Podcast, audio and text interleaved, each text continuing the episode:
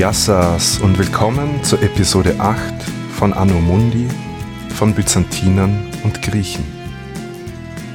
In der letzten Folge haben wir uns mit der römischen Geschichte des frühen 5. Jahrhunderts beschäftigt und uns dabei die unterschiedlichen Entwicklungen im West- und Oströmischen Reich angesehen. Dabei habe ich, wie in früheren Folgen auch schon, die Geschichte hauptsächlich anhand mächtiger Männer erzählt Dabei waren die Akteure entweder römische Kaiser oder mächtige Militärführer der römischen Armee oder Anführer barbarischer Völker, wie etwa der Westgotenkönig Alarich. Wir haben generell in der schriftlichen Überlieferung ein starkes Ungleichgewicht, was die Repräsentation unterschiedlicher gesellschaftlicher Gruppen betrifft. Das gilt nicht nur für die byzantinische Geschichtsschreibung, sondern ganz generell für den größten Teil der Geschichte. So erfahren wir aus den überlieferten Quellen viel über die Mächtigen und Wohlhabenden. Über das Leben eines byzantinischen Kaisers sind wir oft relativ gut informiert, während man etwa über die zahlreichen Tagelöhner in Konstantinopel oder die Schafshirten im anatolischen Hochland in den allermeisten Fällen gar keine schriftlichen Zeugnisse hat. Das liegt einerseits daran, dass die Vertreter der unterprivilegierten Schichten selbst nichts aufgeschrieben haben und andererseits, dass Geschichtsschreiber deren Leben für zu wenig interessant hielten, um aufgeschrieben zu werden. Ein weiteres großes Ungleichgewicht gibt es beim Geschlechterverhältnis. Wir wissen viel mehr über Männer in der Geschichte als über Frauen. Und das schlägt sich auch in diesem Podcast nieder. Um diesem Umstand wenigstens ein bisschen was entgegenzusetzen, möchte ich eine Folge explizit Frauen widmen. Und dazu bietet sich die Epoche, mit der wir uns in der letzten Episode beschäftigt haben, sehr gut an. Folge 7 behandelte ja die erste Hälfte des fünften Jahrhunderts, in der in West wie in Ostrom Vertreter der theodosianischen Dynastie die kaiserliche Macht inne hatten und aus den Reihen dieser theodosianischen Dynastie traten einige Frauen in Erscheinung, von denen wir schriftliche, aber auch bildlich materielle Zeugnisse wie etwa Münzen haben und die auch Einfluss auf die Politik ausübten. Natürlich nicht als nominelle Herrscherinnen, aber doch als Vertreterinnen kaiserlicher Macht, gestützt auf verwandtschaftliche Beziehung zum jeweiligen Throninhaber. Ich habe drei Frauen der theodosianischen Dynastie herausgesucht, eine, die im Weströmischen Reich Einfluss erlangte, und zwei aus dem Oströmischen Reich. Diese drei Frauen, die ich euch nun vorstellen möchte, sind Galla Placidia, Aelia Pulcheria und Aelia Eudokia. Beginnen möchte ich mit Galla Placidia. Das vor allem deshalb, weil sie die älteste der Damen ist und bereits in der letzten Folge Erwähnung fand.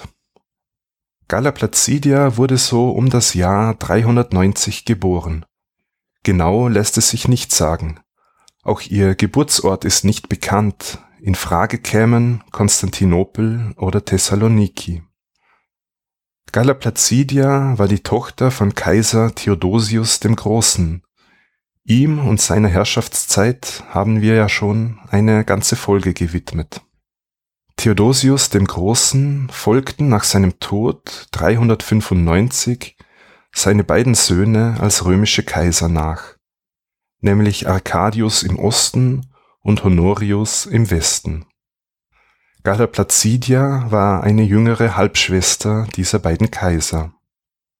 Galla Placidias Mutter die zweite Ehefrau von Kaiser Theodosius stammte aus der valentinianischen Dynastie.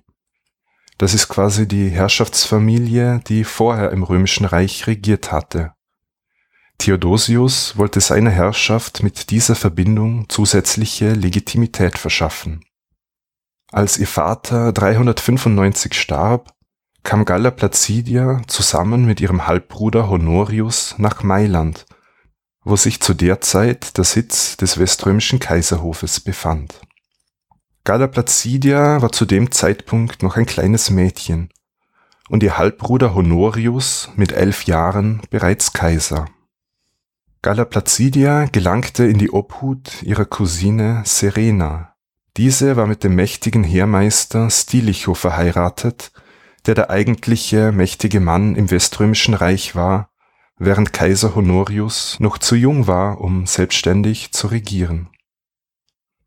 Es ist davon auszugehen, dass Galla Placidia eine umfassende Bildung genoss, die sowohl christliche Erziehung, traditionell weibliche Aufgaben wie Haushaltsführung, aber auch klassische Bildung umfasste. Erstmals in Erscheinung trat Galla Placidia im Jahr 408. Sie befand sich in Rom, als die Westgoten die Stadt belagerten. Den Quellen nach gab sie ihre Zustimmung, als der Senat ihre Cousine und Stiefmutter Serena wegen Hochverrats hinrichten ließ. Es ist aber sehr fragwürdig, ob und welche Rolle Galla Placidia gespielt hat und wie viel politisches Kalkül man einer zu dem Zeitpunkt 16-Jährigen zugetraut hat. Das Leben der Galla Placidia nahm dann zwei Jahre später eine dramatische Wende. Sie befand sich nach wie vor in Rom, als die Stadt von den Westgoten unter König Alarich erobert und geplündert wurde. Diese Eroberung Roms durch ein Barbarenheer war für die Zeitgenossen ein traumatisches Ereignis, hatte die ewige Stadt doch noch eine große symbolische Bedeutung für das römische Reich, auch wenn der Kaisersitz schon vor längerer Zeit nach Mailand und später nach Ravenna verlegt worden war. Ein zusätzlicher Schock für die Kaiserfamilie war, dass Galla Placidia vom Westgotenführer Alarich als Geisel genommen wurde. Verhandlungen über die Freilassung als Gegenleistung für Getreidelieferungen für die Westgoten scheiterte. Bei den Westgoten verbrachte die Kaiserschwester nun einige Jahre und kam mit ihnen nach Gallien, als diese sich dort niederließen. Noch gesteigert wurde die Demütigung für das Kaiserhaus dadurch, dass der nunmehrige Westgotenkönig Ataulf im Jahr 414 Galla Placidia zur Frau nahm. Eine kaiserliche römische Frau war nun mit einem Barbaren verheiratet. Man liest in einer Quelle, dass Ataulf der unglaublichen Schönheit der Galla Placidia verfallen sei. Doch wahrscheinlicher ist, dass er sich mit dieser Verbindung eine bessere Ausgangslage für Verhandlungen mit den Römern erhoffte. Wenn man den Quellen glauben darf, wurde Galla Placidia von den Westgoten mit dem Respekt behandelt, der einer kaiserlichen Dame zustand. Sie trug nach wie vor kaiserliche Gewänder und die Hochzeit wurde nach römischem Zeremoniell durchgeführt. Das deutet schon sehr auf ein angestrebtes Bündnis von Seiten der Westgoten mit dem weströmischen Kaiserhof hin. Einem Bericht zufolge habe Galla Placidia sogar dazu beigetragen, dass König Ataulf seine ursprünglich romfeindliche Haltung abgelegt habe und er nun helfen wollte, das in die Defensive geratene Weströmische Reich bei der Restaurierung seiner Vormachtstellung zu unterstützen. Aus dieser weströmisch-westgotischen Ehe ging ein Sohn hervor, der nach seinem kaiserlichen Großvater Theodosius genannt wurde. Es ist denkbar, dass die Eltern darauf hofften, ihren Sohn Theodosius als römischen Thronfolger ins Spiel bringen zu können, da Kaiser Honorius immer noch kinderlos war und, wie sich herausstellen sollte, auch kinderlos blieb. Der junge Theodosius starb aber im ersten Lebensjahr und König Ataulf fiel wenig später einem Anschlag zum Opfer. Der neue Westgotenherrscher Siegerich behandelte Galla Placidia also die Witwe seines Vorgängers, wie eine Sklavin. Er ließ sie angeblich gemeinsam mit anderen Gefangenen lange Strecken vor seinem Pferd zu Fuß marschieren. Doch Siegerich wurde nach nur wenigen Tagen hingerichtet. Der neue Westgotenführer hieß Vallia und er schloss 416 einen Friedensvertrag mit Rom. Im Gegenzug für eine große Getreidelieferung erlaubte er es Galla Placidia, an den weströmischen Kaiserhof zurückzukehren. Der neue starke Mann auf römischer Seite, der wahrscheinlich auch diesen Vertrag vorangetrieben hatte, war der Heermeister Constantius. Dieser konnte einige militärische Erfolge vorweisen und ihm versprach Kaiser Honorius seine Halbschwester Galla Placidia als Ehefrau. Die Eheschließung erfolgte am 1. Januar 1417. Angeblich hatte Galla Placidia eine große Abneigung gegen ihren neuen Ehemann empfunden, den sie gegen ihren Willen heiraten musste. Aus dieser Ehe gingen zwei Kinder hervor, eine Tochter namens Honoria und ein Sohn namens Valentinian. Angeblich auf Wunsch von Galla Placidia wurde ihr Ehemann Constantius zum Mitkaiser erhoben. Während er mit den Vorbereitungen zu einem Krieg gegen das Oströmische Reich beschäftigt war, starb Constantius relativ überraschend und Galla Placidia war nun zum zweiten Mal Witwe. Aber wie sich zeigen sollte, war gerade das eine Möglichkeit, um mehr politischen Einfluss zu erlangen. Galla Placidia hat von ihrem Bruder Honorius den Titel Augusta verliehen bekommen. Augusta war eine Ehrenbezeichnung, die Ehefrauen römischer Kaiser oder nahe weibliche Verwandte erhalten konnten. Angelehnt ist die Bezeichnung natürlich an den Titel Augustus, der wichtiger Bestandteil der römischen Kaisertitulatur war. Oft war der Augustertitel Ausdruck einer besonderen, teils machtvollen Stellung am Kaiserhof. Was mit diesem Titel noch einherging, war, dass auch Münzen mit ihrem Gesicht, Name und Titel der Augusta geprägt wurden. Der politische Einfluss, den Galla Placidia im Kaiserhof hatte, zeigte sich unter anderem dadurch, dass sie vermittelnd eingriff als es zu Auseinandersetzungen kam um die Nachfolge für das Bischofsamt in Rom. Kaiser Honorius und seine Schwester Galla Placidia überwarfen sich aber eines Tages. Als wahrscheinlicher Grund gilt, dass der kinderlose Honorius sich weigerte, den Sohn seiner Schwester, Valentinian, zum Thronerben zu ernennen. Galla Placidia floh daraufhin mit ihren beiden Kindern nach Konstantinopel, wo ihr Neffe Theodosius II. regierte, der ihr einen Palast zuwies, in dem sie residieren durfte. Kurz nach dieser Flucht ins oströmische Exil, wir sind im Jahr 423, starb Honorius in Ravenna und die Thronfolge im Weströmischen Reich war nicht geklärt. Jetzt fiel dem Ostkaiser Theodosius II. eine wichtige Rolle zu doch verhielt er sich zunächst zögernd. Eine Möglichkeit wäre gewesen, dass er die Alleinherrschaft im römischen Reich übernimmt. Das war aber im fünften Jahrhundert unüblich geworden, und auch Theodosius II. dürfte klar gewesen sein, dass seine Herrschaft im Westen nur schwer und mit viel militärischem Aufwand durchzusetzen gewesen wäre. Und auch wenn es gelungen wäre, hätte es doch keine langfristige Lösung sein können.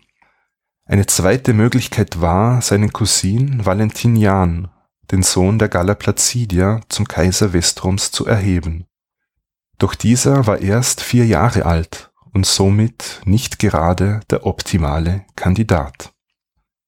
In der Stadt Rom wurde unterdessen ein Hofbeamter namens Johannes zum Kaiser erhoben.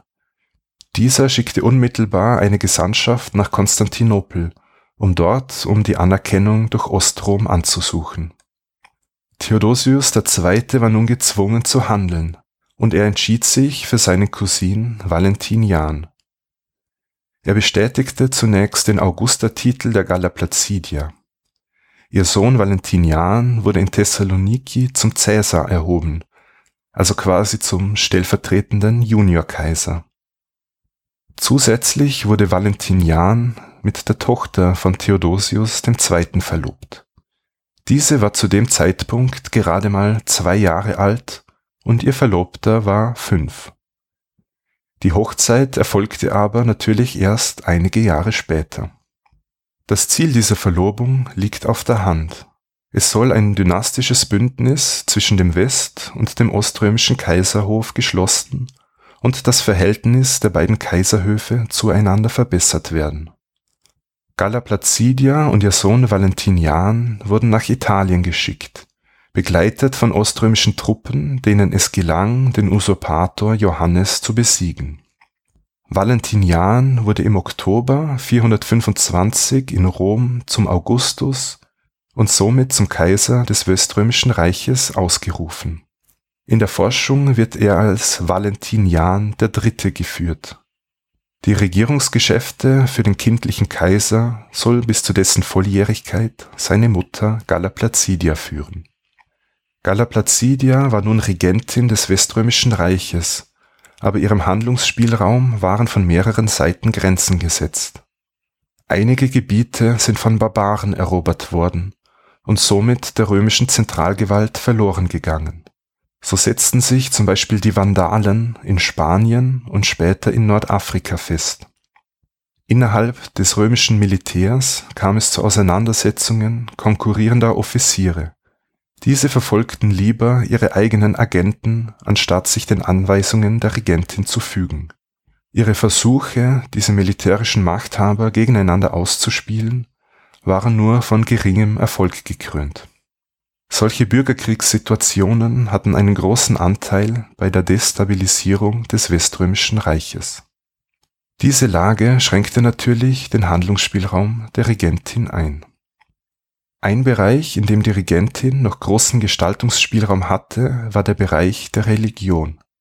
Die Stiftung oder Restaurierung von Kirchen war eine Möglichkeit der Selbstdarstellung, um sich als fromme Herrscherin und Wohltäterin zu stilisieren Besonders die Residenzstadt Ravenna wurde baulich von Galla Placidia geprägt.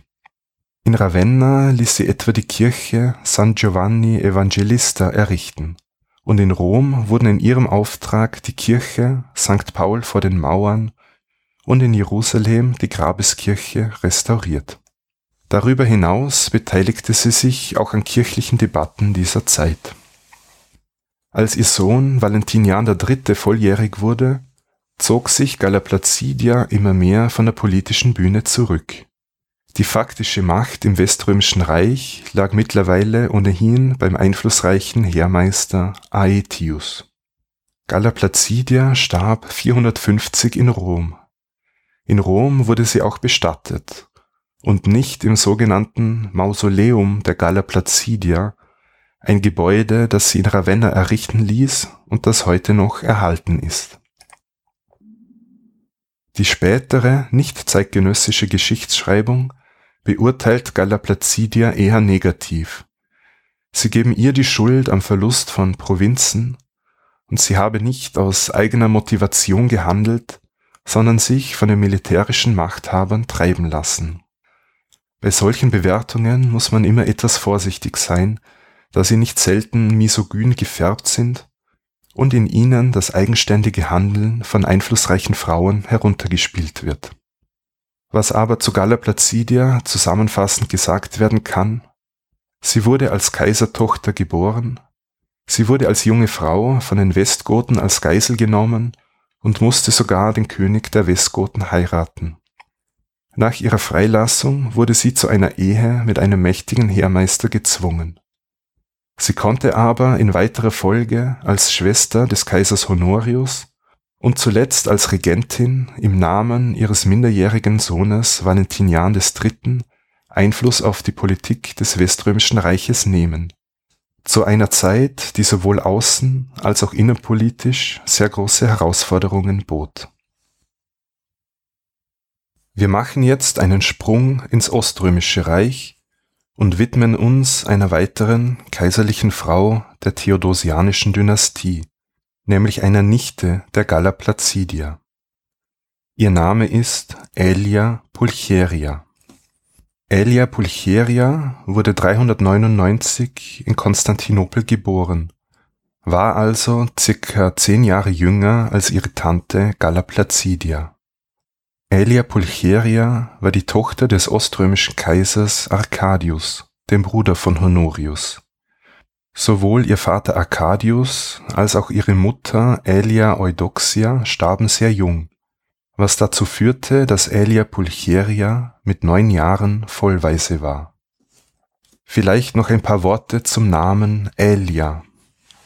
Diesen Namen trugen bereits ihre Großmutter väterlicherseits und ihre Mutter er war in der Zeit, spätes viertes, frühes fünftes Jahrhundert, ein üblicher Namenszusatz für kaiserliche Frauen des oströmischen Hofes. Der Einfachheit halber werde ich aber in weiterer Folge nur von Pulcheria sprechen. Pulcheria hatte mehrere Schwestern, aber nur einen, circa zwei Jahre jüngeren Bruder. Er trat mit nur sieben Jahren die Thronfolge im Oströmischen Reich an und hieß Theodosius II. Ihr erinnert euch vielleicht an die letzte Folge, als ich bereits etwas über die lange Regierungszeit von Theodosius II. erzählt habe. Er wurde mit 42 Regierungsjahren der am längsten amtierende römische Kaiser überhaupt. Die Regierungsgeschäfte in Konstantinopel führte für den jungen Kaiser aber zunächst der Prätoriumspräfekt Anthemius Angeblich hat seine Schwester Pulcheria den Kaiser überredet, diesen Anthemius abzusetzen, um sie mit der Vormundschaft und somit auch herrschaftlichen Aufgaben zu betrauen. Im selben Jahr wurde Pulcheria im Alter von 15 Jahren auch zur Augusta erhoben, wodurch ihr kaiserliche Würden und Ehren zustanden. So wurden auch Münzen mit ihrem Namen und ihrem Porträt herausgegeben um die Stellung ihres Bruders nicht zu gefährden, legte sie ungefähr um dieselbe Zeit öffentlichkeitswirksam ein Keuschheitsgelübde ab. Ihrem Vorbild folgten auch die weiteren Schwestern. Damit sollte verhindert werden, dass ein eingeheirateter Ehemann die kaiserliche Macht für sich beanspruchen könnte. Pulcheria kümmerte sich als Vormund um Erziehung und Ausbildung ihres Bruders. Dazu zählten angeblich wie man als Kaiser geht, wie man Pferde reitet, wie man auf dem Thron sitzt oder wie man als Kaiser spricht. Für die Frauen des oströmischen Kaiserhauses spielte die Repräsentation eine bedeutende Rolle. Besonders im Bereich der Religion hatten sie gewisse Kompetenzen. So wurde von der Bevölkerung gefordert, dass kaiserliche Damen die christliche Frömmigkeit ernst nahmen und sich der Wohltätigkeit widmeten. Und genau in diesem Bereich wurde die kaiserliche Jungfrau tätig. Sie ließ etwa Kirchen und Armenhäuser in Konstantinopel errichten, womit sie ihrer Frömmigkeit öffentlich Ausdruck verlieh. Auch im Bereich der Kirchenpolitik gelang es Pulcheria, Einfluss zu nehmen. So spielte sie eine gewichtige Rolle, als beim Konzil von Ephesus der nun als Heretiker verurteilte Bischof Nestorius abgesetzt wurde die Quellen sind sich einig, dass sie einen großen Einfluss auf ihren Bruder, den Kaiser, hatte. Als er ins heiratsfähige Alter kam, war es ihre Aufgabe, eine geeignete Braut für ihn zu finden. Zu dieser Geschichte kommen wir später, denn die Frau von Theodosius wird die dritte Frau der theodosianischen Dynastie sein, der wir uns widmen werden. Es kam aber zu einem Bruch zwischen Pulcheria und ihrem Bruder Theodosius. Möglich ist, dass es zu einem Konkurrenzverhältnis zwischen ihr und ihrer Schwägerin gekommen war. Jedenfalls wurde Pulcheria verbannt an den Küstenort Hebdomon, sieben Meilen westlich von Konstantinopel. Als Kaiser Theodosius im Jahr 450 an den Folgen eines Reitunfalls starb, gab es keinen Thronfolger denn Theodosius hatte keine männlichen Nachkommen. Diese Situation kommt uns bekannt vor, denn knapp 20 Jahre früher gab es im Weströmischen Reich eine ähnliche Situation nach dem Tod des Honorius. Nach den alten Spielregeln hätte der Kaiser Westroms, Valentinian III., wir erinnern uns, das ist der Sohn der Galla Placidia, ein Mitspracherecht bei der Nachfolgeregelung in Konstantinopel. Valentinian III. kümmerte sich aber kaum um die Angelegenheiten des Ostens. Spätestens jetzt kehrte die Augusta Pulcheria aus ihrem Exil zurück nach Konstantinopel und übernahm für circa einen Monat die Regierungsgeschäfte.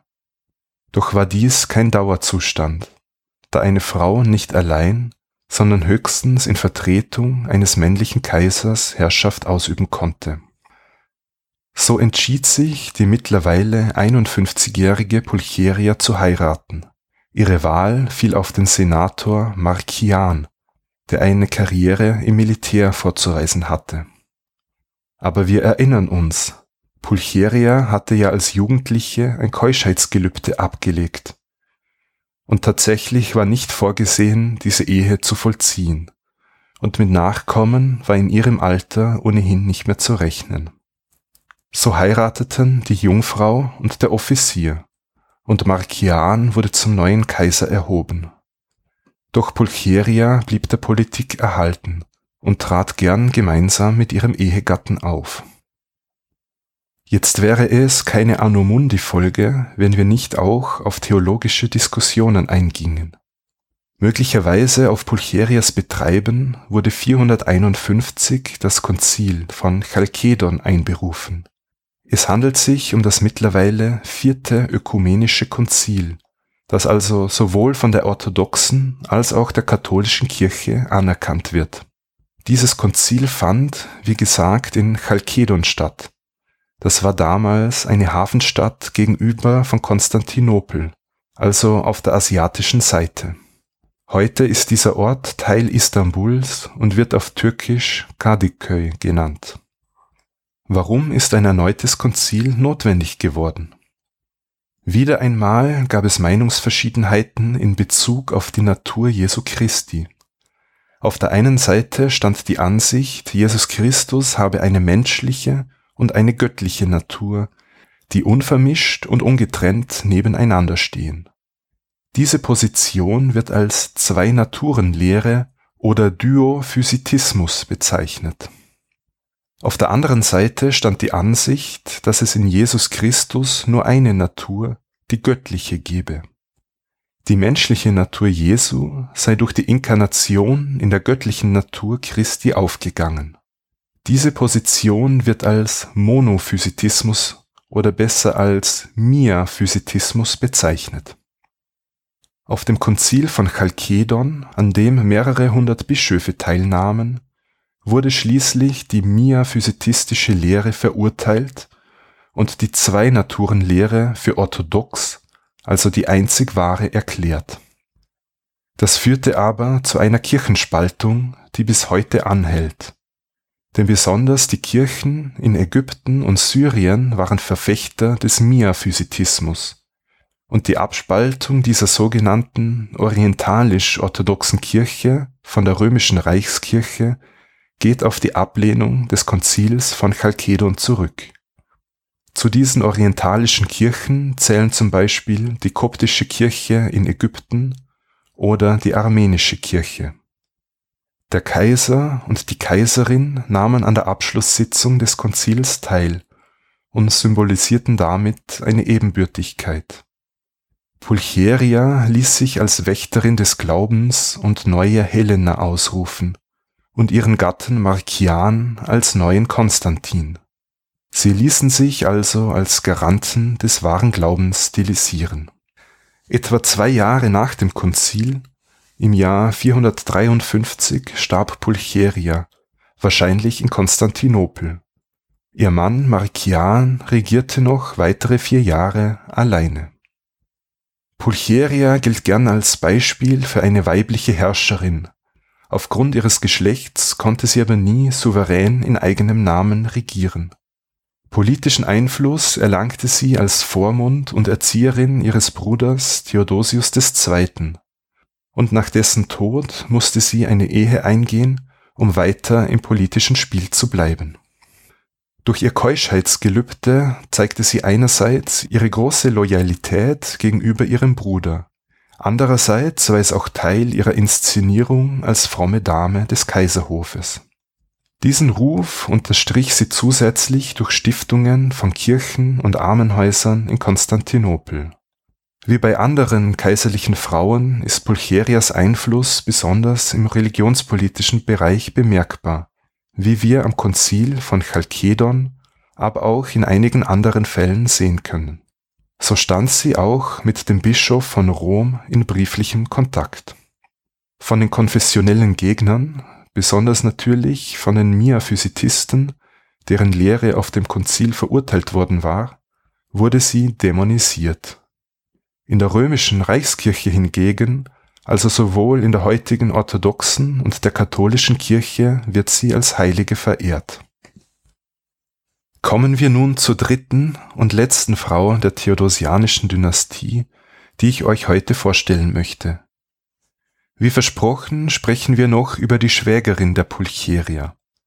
Diese wurde um das Jahr 400 geboren und hieß bei ihrer Geburt Athenais oder Athenais, wurde also benannt nach der Stadt Athen, wo sie allem Anschein nach geboren wurde, oder nach der Göttin Pallas Athene.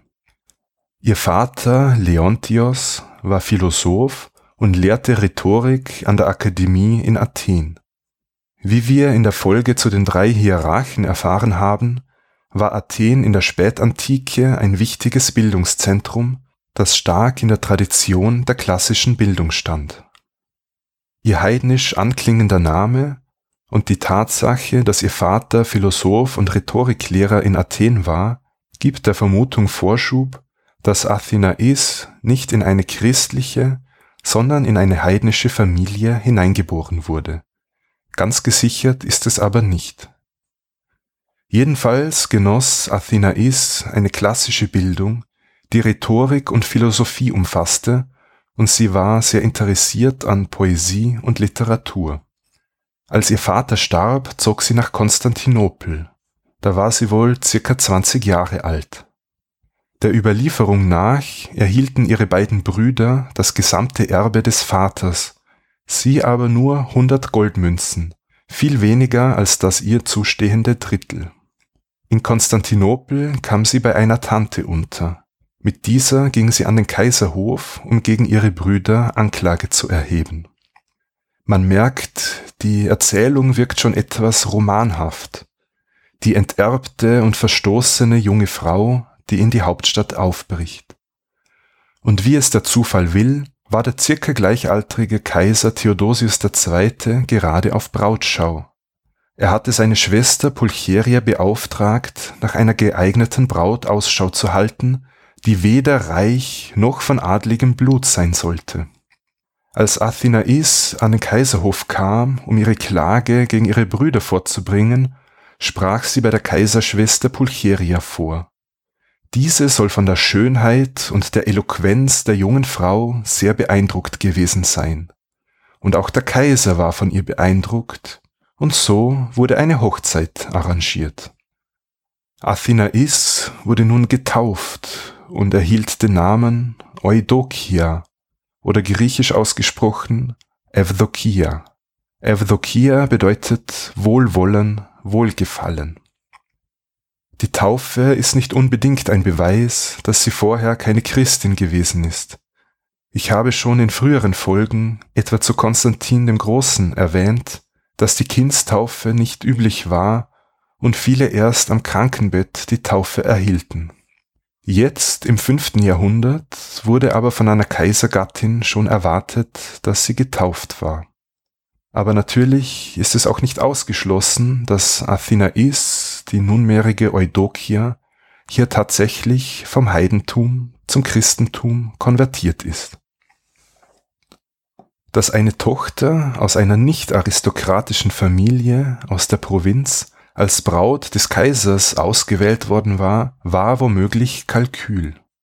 Somit konnte verhindert werden, dass eine mächtige Aristokratenfamilie ins Kaiserhaus einheiratet und sich in der Folge in die Regierung einzumischen versucht. Diese Vorgehensweise passt auch mit der Haltung der Kaiserschwester Pulcheria zusammen, die ja extra ein Keuschheitsgelübde abgelegt hatte, um keine Konkurrenz an den Kaiserhof zu holen.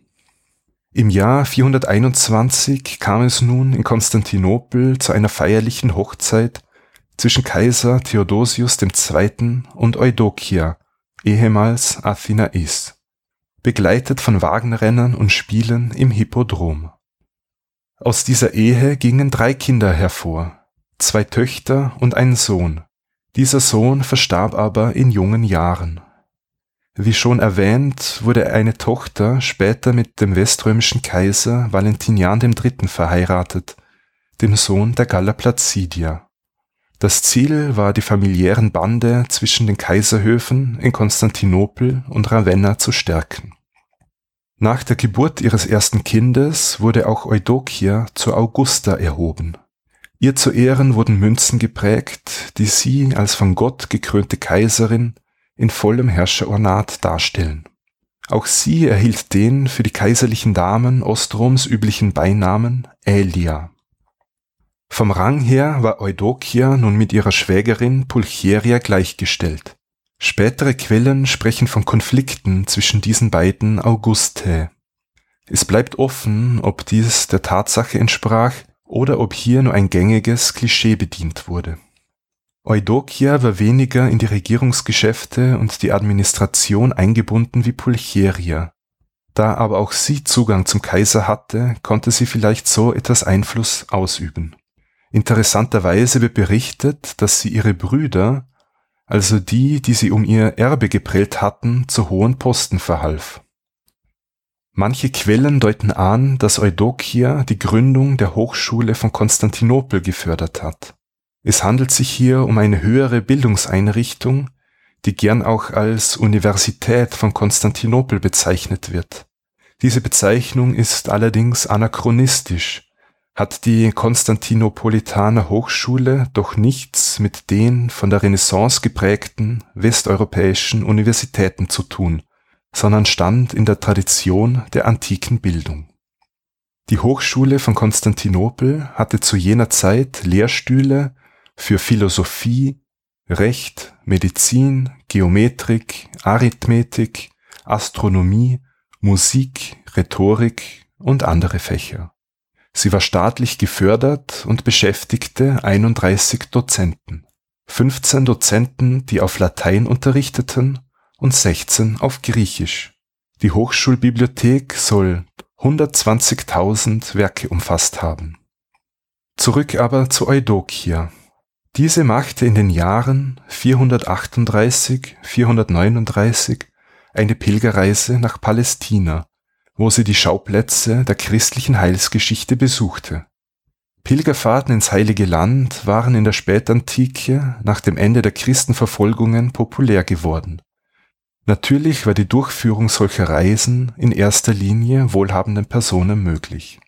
Eudokia stattete also den heiligen Städten in Palästina einen Besuch ab und nutzte die Gelegenheit, um ihrer Frömmigkeit öffentlich Ausdruck zu verleihen. In Palästina stiftete sie einige Kirchen und, ganz wichtig, sie brachte viele Reliquien nach Konstantinopel mit, darunter einen Teil des heiligen Stephanus, des ersten Märtyrers des Christentums. Eudokia kehrte also nach Konstantinopel zurück, blieb aber nur wenige Jahre in der Hauptstadt, bevor sie erneut Richtung Palästina aufbrach. Und das bot Stoff für Spekulationen. Es gibt die Anschuldigung, Eudokia habe ein außereheliches Verhältnis mit Paulinus, einem langjährigen Freund und Berater des Kaisers gehabt und dieser Paulinus wurde auch tatsächlich hingerichtet. Eudokia kehrte nach Palästina zurück und wirkte dort als Stifterin. Sie ließ Spitäler, Pilgerherbergen, Klöster und Kirchen errichten und die Stadtmauer von Konstantinopel wieder aufbauen. Im Heiligen Land widmete sie sich auch der Poesie. Sie verfasste etwa geistliche Dichtungen in homerischem Stil. Kaiserin Eudokia lebte die kommenden 15 bis 20 Jahre in Palästina bis zu ihrem Tod 460. Sie überlebte damit ihren Mann um zehn Jahre, spielte aber bei der Nachfolgeregelung im Gegensatz zu ihrer Schwägerin keine Rolle.